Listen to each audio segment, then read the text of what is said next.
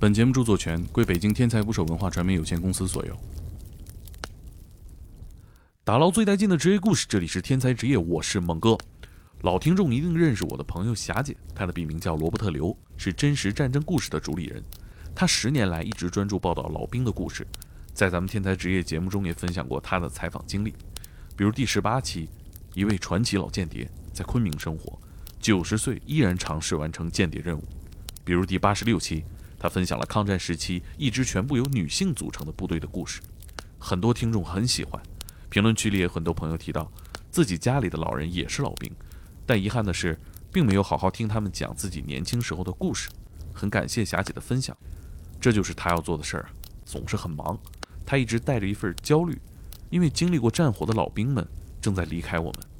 我经常开玩笑说，说他朋友圈平均年龄九十岁，有机会邀请一位老人上节目。一定是本节目年龄最大的嘉宾。上个月某一天，我们聊起电影《长津湖》，影片结尾采访了很多真正的长津湖战役中的老兵。霞姐说，她也认识一位，就在北京，距离我们也就十公里。于是就有了本期节目。今天的嘉宾邹世勇爷爷，四七年参军，朝鲜战争前已经是连队的干部。朝鲜战争开始之后，他负责连队的后勤保障，吃的药品都归他管。本期节目，我们跟随邹爷爷的回忆。一起去他的一九五零年十月，他的长津湖战场，他的幺二八二号高地。全部内容来自邹世勇爷爷的分享，由真实战争故事整理，邹爷爷口述，我来讲解和补充。新形式，多多包涵。如果大家喜欢的话，关注我的博客。朝鲜受伤的土地又遭到更大规模的摧残，朝鲜呢，火车不能通行。前方需要的粮食弹药不能及时供应，坚强的祖国人民冒着千里冰雪离开自己的家乡来支援朝鲜战场，他们为了消灭共同的敌人，贡献自己所有的力量。一九五零年九月下旬，邹世勇所属的二十七军七十九师二三五团一营正在上海市周边的朱家角镇。进行武装泅渡和抢占滩头演练，他们当时得到的任务是解放台湾。我们接受的任务就是就这个任务，就是要我解放台湾。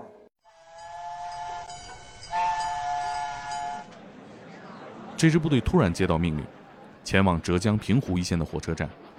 当时大家觉得，部队这是要开往福建前线了。真实的闷罐车和电影中稍有差别，没有电影里条件那么好。车厢里，战士们席地而坐，只有一个盛放排泄物的桶。就这样走了几天几夜后，邹世勇发现自己来到了山东泰安。在泰安，部队进行了大约一个月的攻打山头阵地的战术演练。我们正在那个地方练着练的时候，也不告诉我我们这个这干什么，也不告诉我们。结果呢，那么一直走，走到这个。走到曲阜，到那个地方下了车，下了车以后呢，就就告诉我们，你们的任务要抗美援朝。十月底，部队继续坐火车一路北上，过了山海关。邹世勇不知道列车的终点，但他感知到温度一直在下降，才反应过来，车正在开往东北的中朝边境。当时。抗美援朝第一次战役已经打响。十一月一日，东线美军战斗最强的陆战一师已经开始接替被四十二军打败的韩军两个师，北上进攻长津湖地区。邹世勇发现，战士们的心态比较复杂。一方面，部队几次改变出国地点，舟车劳顿，心中也有牢骚和不满；另一方面，部队里有一些声音，大家都觉得美国部队就是纸老虎，这让邹世勇很担心：我们是不是轻敌了？打败美军，真的那么简单吗？过江前，战士们携带了三天的干粮，因为给养跟不上，到了十一月十六日，部队开始出现了断粮的情况。大概每一个人呢，背那个袋子五六斤的高粱米，高粱米到那个时候是早就吃完了，这个已经两三天没吃饭。都没有饭吃，这怎么办？十七日清晨宿营后，看着只能干喝血水的战士们，邹世勇一头撞死的心思都有了。因为按照分工，邹世勇主要分管连队的后勤生活和战地救护，部队的司务长也在到处找吃的。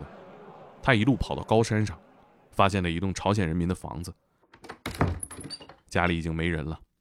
在那个房子里，司务长找到了几麻袋土豆。炊事班战士来喊邹世勇，让邹世勇快去看看。司务长和分管纪律的战士支部委员已经吵得不可开交。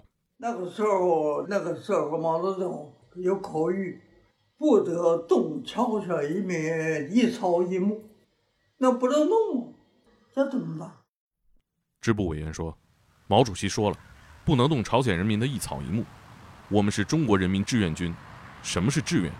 就是心甘情愿，不说忍冻挨饿，就是牺牲也在所不辞。”司务长急了，说：“支部委员少来大话。我拿枪上战场时，你还不知道在哪儿。”邹世勇心里也很为难，但他下定了主意：这个土豆必须拿，绝不能让战士们挨饿。实在没有办法，邹世勇说：“先留下纸条，出了问题，我担着。”叫我们侨文发言写了个条子，就告诉他，说我们是什么人。这个我们已经两天没吃饭，实在是没办法。土豆呢，我们要用，那怎么办呢？就给人家留了一个条子。留了一件美国人的那羊毛大衣，纸条上面写着：“打完仗，我们一定来还。”让司务长带人抬走土豆后，邹世勇返回连里，请示连长和指导员，又留下了一件缴获美军的驼绒大衣。土豆是运走了，但是又遇到了两个大难题。第一是土豆要怎么做？他们考虑的不是怎么做好吃。是怎么做才不会死？那个时间，那美军的飞机是很厉害，你不能戒烟，你戒烟它就炸你。那个时候，美军的飞机很厉害，不能见烟火，见到烟，美军就来炸。部队没有高射炮，一旦被发现，就只能被动挨打。邹世勇想了一个办法：高山上风大，烟会被风吹走，所以战士们得先把土豆背进大山，爬上山顶。煮熟了之后再背回来。高山上的风大，就冒烟的话，烟就随着风就刮走了。这个没准他就不可以再炸你了。我就是就用他那个锅，把土豆啊，你把它煮熟，煮熟了再背回来。这就遇到了第二个难题，当时是零下三四十度的天气，土豆煮熟之后背回来就已经冻上了。这怎么吃？土豆煮熟了，跟他拿回来了，已经就冻了嘎子。朝鲜那个时候，当时呢，最低的温度零下三十度，怎么办？要把那个土豆夹在这怀里，加根窝，就靠着体温，把它化一声开一声。化一声就开一声，就这个样子。每人这个只有两个土豆。战士们咬不动，就只能把土豆夹在胳肢窝下面，夹在怀里，化冻一层啃一层，化一层啃一层。就这样，每人每天一两个土豆，扛了三天。十一月二十号，后勤部队运来了大米，但是也只够吃五天。米吃完了，营长咬牙叫来通讯员。去把马杀了，全当战马牺牲了吧。但马头不能吃，要掩埋好，还要立上一块木牌。这战马也是烈士。于是，各连分了四分之一的马肉，就这样继续坚持着。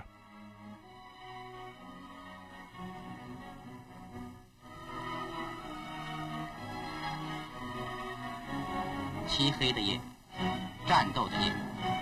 探照灯绕眼的夜，照明弹闪亮的夜，前线等待着弹药，汽车等待着抓获，这里的深夜是非常繁忙。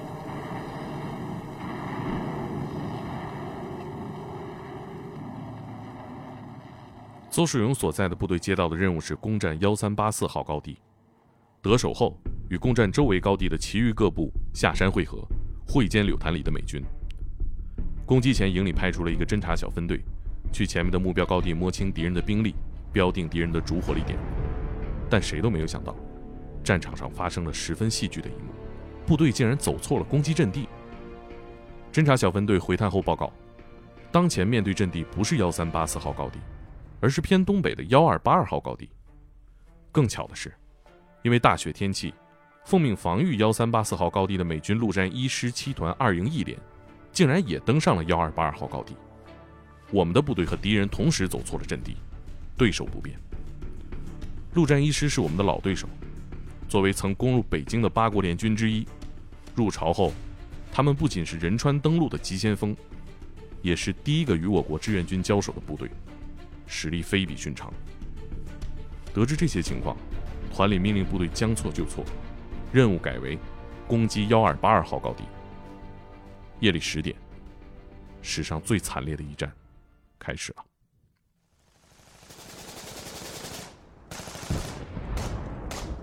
幺二八二高地是打了打了一晚上，打了一晚上，因为那个时候呢太冷。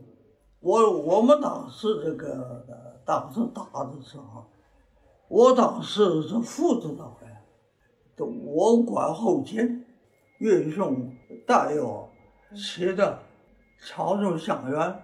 我我的任务是这个任务。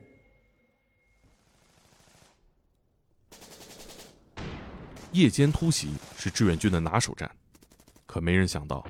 第一攻击梯队一连、二连刚隐蔽运动到幺二八二号高地半坡，突袭枪声都还未响起，他们就落入了敌人的圈套。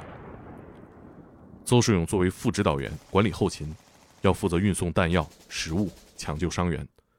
看到有伤员不断下来的时候，他知道前方出问题了。我就看到伤员下，我我知道前面前面有伤亡。前面有伤亡。这个时候，指导员把他叫上去，说：“一排伤亡很大，攻击失利，副连长负重伤。邹世勇要把二排、三排带上去，继续攻击幺二八二号高地。”他告诉我，一排攻击失利，所以副连长负重伤。你呢，把二排和三排带上去，继续攻击幺二八二高地。邹世勇冒着炮火来到一排阵地时，一排已经拿下了美军一连的阵地，但自己也伤亡殆尽。他来到火线上，看到副连长躺在一个方坑里，已经负重伤。我上去了以后，在一个高地上呢，就是我们的副连长，就我一看，他那肠子都流出来了，肠子都，那个肠子都流出来了。那时副连长的肠子都流出来了，但仍然握着已经打完了子弹的驳壳枪，冒血的肚子用手根本包不住了。卫生员急得嚎啕大哭起来。邹世勇赶紧吩咐卫生员抬下去抢救，副连长却拒绝了。让我抬下，我这抬赶紧下。然后他不走，就叫手叫我过去。我这干什么？我过来，过来，过来，过来。我看他这个样子，都我都我就把他抱着怀里。他那个那个时候说话已已经没人。副连长吃力的摆了摆手，示意邹世勇自己有话要说。邹世勇将副连长揽在怀里，耳朵紧贴着他的嘴，只听见了他断断续续的交代说：“你告诉二三排。”冲锋的时候，千万别喊杀声。那会儿打仗，我军习惯在进攻前喊杀声来提振士气，这也是解放战争留下来的光荣传统。但这招在长津湖的雪夜，只能暴露自己的位置，成为美军的活靶子。所以副连长对邹世勇说：“告诉二排、三排，冲锋时千万别喊口号，悄悄的打，千万别喊。”敌人的火力太强了。说完，副连长就牺牲在邹世勇的怀里。我们就在那个地方，结果他以后就死在我怀里，没办法的，他妈死在我怀里。那这样的我们就就带着二三排就打的幺二八二高地。邹世勇环顾周围，枪声四起，战士们的弹药几乎耗尽了。邹世勇立即派人下阵地补充弹药，并将伤员送下去。阵地上受伤轻一点的士兵没一个下去。他们对邹世勇说：“副指导员，你指导哪里，我们就打到哪里。光荣了是烈士，活着是英雄，生死都和你在一起。”战士们已经坚定，即使付出生命的代价，都要站下，并守住幺二八二号高地。等冲上主峰的第三个无名阵地时，部队的伤亡已经达到了百分之八十。邹世勇的身边也只剩下通讯员一个人。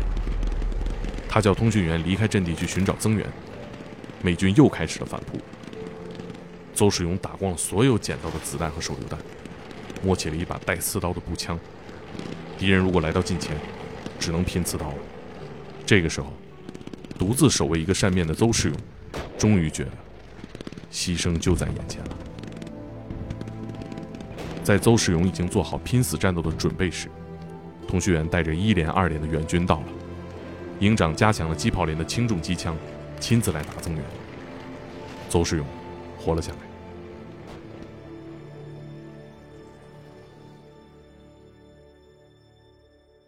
幺二八二高地的话，是美军的那个路易斯在那个地方修备的，呃，有一千二百人，我一个连二百三十二个人，还剩三十七个人。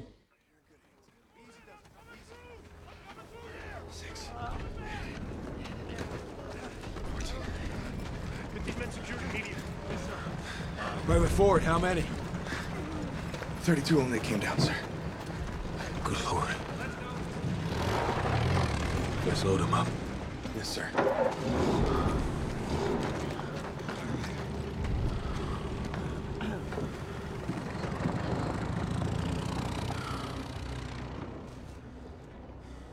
一夜激战，雪也停了，天也快亮了。志愿军和美军都无力发起任何进攻。于是各自开始运送伤员。战场上，邹世勇最先发现了几名抬着担架运送伤员的美军，手臂上的红十字袖章十分显眼，一看就知道是卫生兵。有战士请示邹世勇，问：“打不打？”我们跟美军打仗的时候，有一个问题，就是这个，就他们这个医疗观点呐，他不管是什么人。他只管治病治危，志愿军他也是，他不管你是谁，你只要是受着伤，要么他就给的，就给你抢救。看着几十米开外的美军，邹世勇亮了亮驳壳枪，表示要打的话，手里的驳壳枪完全可以击毙敌人，但他没有开枪，他放过了美军的卫生兵和伤员。多年后。邹世勇看到了陆战一师一名叫克雷普尔卫生兵的回忆，说从幺二八二号高地运送伤员的路上，一名中国军官发现了他，站在二十米远的地方，手里拿着一把毛瑟短枪，但中国军官没有开枪。这位中国军官，说的就是邹世勇。邹老爷子和我们回忆，美军那些带着红袖章的卫生兵，不管你的身份是什么，只要是伤员，就算是志愿军，他们也会帮忙治疗。这也是为什么他没有开枪。邹老爷子还和我们分享了一件有意思的事儿：他的通讯员在死去的敌军尸体身上搜寻物资的时候，第一次见到了黑人士兵。之前他没见过黑人，还以为自己见到了鬼。他一拉了，一看那个是黑人，他吓了一跳，有鬼有鬼有鬼，吓了一跳，有鬼，看看这鬼怎么？怎么死了？有鬼啊！打开美军的物资背包，邹世勇才发现，对方的资源补给有多厉害。里面饼干、罐头、香肠、糖果，什么都有。他当即交代战士们，以后见到这样的背包，不用请示，也不用上缴，立即打开找吃的，垫饱了肚子，好有力气追敌人。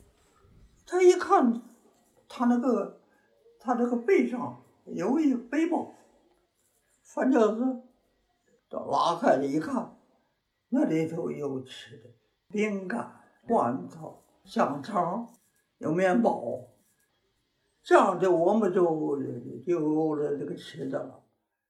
一路上，哪里有枪声，邹世勇就带着战士往哪里追。见了美军的尸体，先翻背包找吃的；遇到落单的美军，缴了枪弹后也是找吃的。十二月五日清晨，邹世勇和战士们踏着厚厚的积雪，冒着严寒，追击到了幺五幺九号高地。他庆幸自己终于换上了东北大棉衣，要不这天儿真扛不住。邹世勇只知道，在这一带阻击美军的是二十军五十九师。却并不清楚具体是哪一个部队。看着高地上有工事，邹世勇正想着让战士们隐蔽休息，可却被眼前的一幕震惊了。我们跟那过的时候，这拉一拉，都硬，一个一个。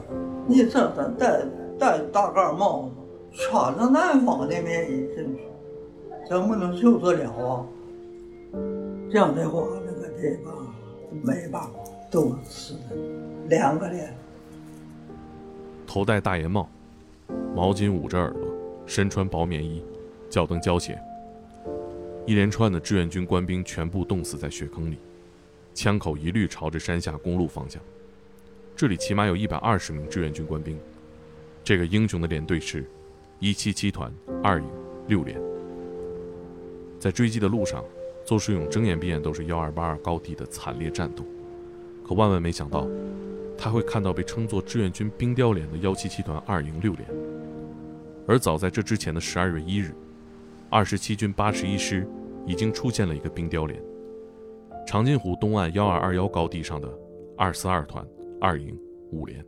我们到这个什么什么时间？那临江我们进去的，临江临江县进去，进去玩了一天，二十军我们先进去。他们要到那到那个地方叫四营岭，四营岭下面的一个阵地，结果让他们呢都冻死了，一个都没见。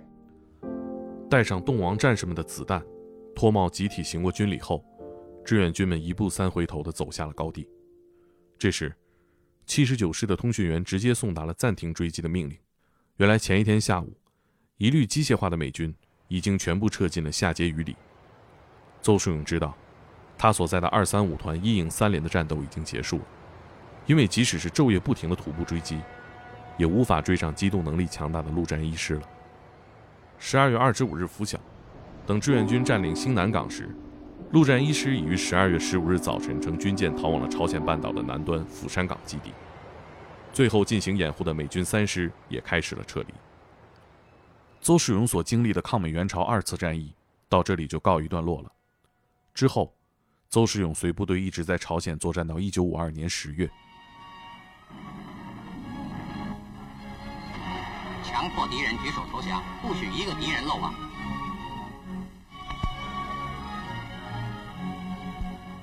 英雄们攻占了敌人最后阵地，把红旗插上最高峰。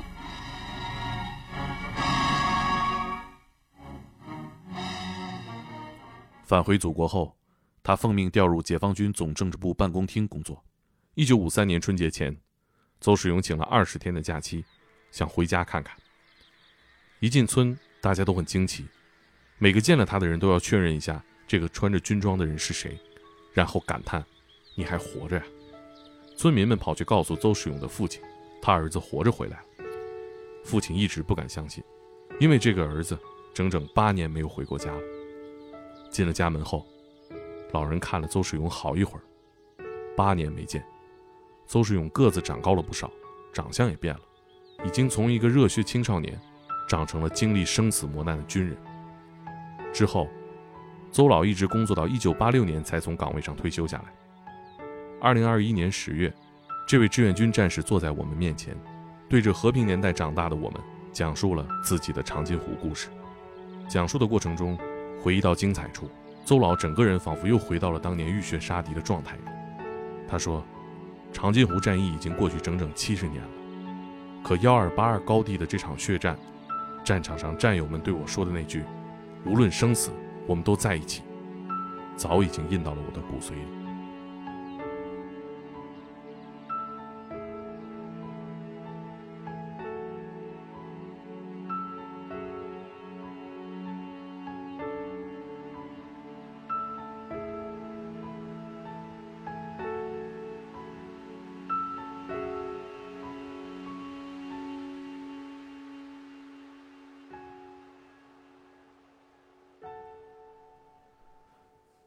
关于邹老的故事，我们就讲这么多吧。本期节目感谢真实战争故事的主理人罗伯特刘，更多真实的战场回忆，在公众号搜索“真实战争故事”收看。